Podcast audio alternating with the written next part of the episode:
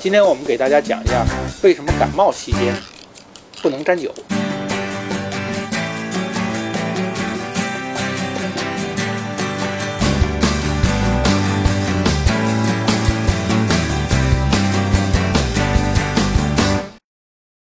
我们从一个小故事说起，在一九七七年的圣诞夜，啊，卓别林呢在瑞士的家里呢，举办完家宴以后呢，啊，就睡觉了。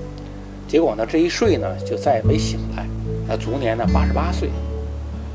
啊，因为呢，卓别林本身呢立场亲共，五十年代呢，我曾经受过麦卡锡主义的迫害，所以呢，虽然是善终呢，他这个非正常死亡呢，也引起了很多猜测。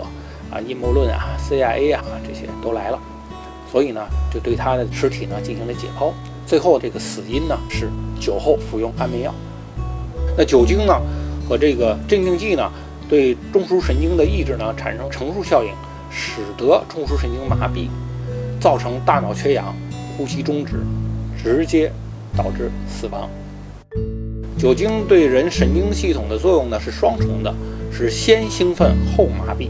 所以呢，我们看很多人喝酒的时候呢，先是很很高兴，话痨吐槽，然后喝大了以后呢，又昏昏入睡，哎，就是这个道理。如果安眠药和酒精对神经系统的抑制呢都是十分的话，两个一起吃，那对神经系统最终的抑制作用不是二十分，而是一百分。大部分西药呢，在人体内都需要药酶对它分解才能产生作用，那这个酒精呢，正好对药酶呢有很不好的干扰作用。少量饮酒会刺激药酶，那使这个药物呢迅速分解，瞬间达到数倍的药效，然后迅速消失。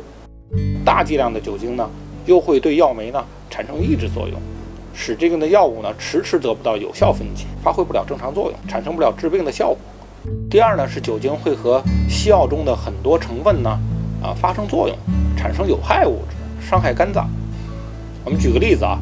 呃如果在吃感冒药的时候喝酒了呢，那就会使扑热息痛呢瞬间产生大量的羟酰，超出了肝脏的解毒能力，造成肝损害，伤肝。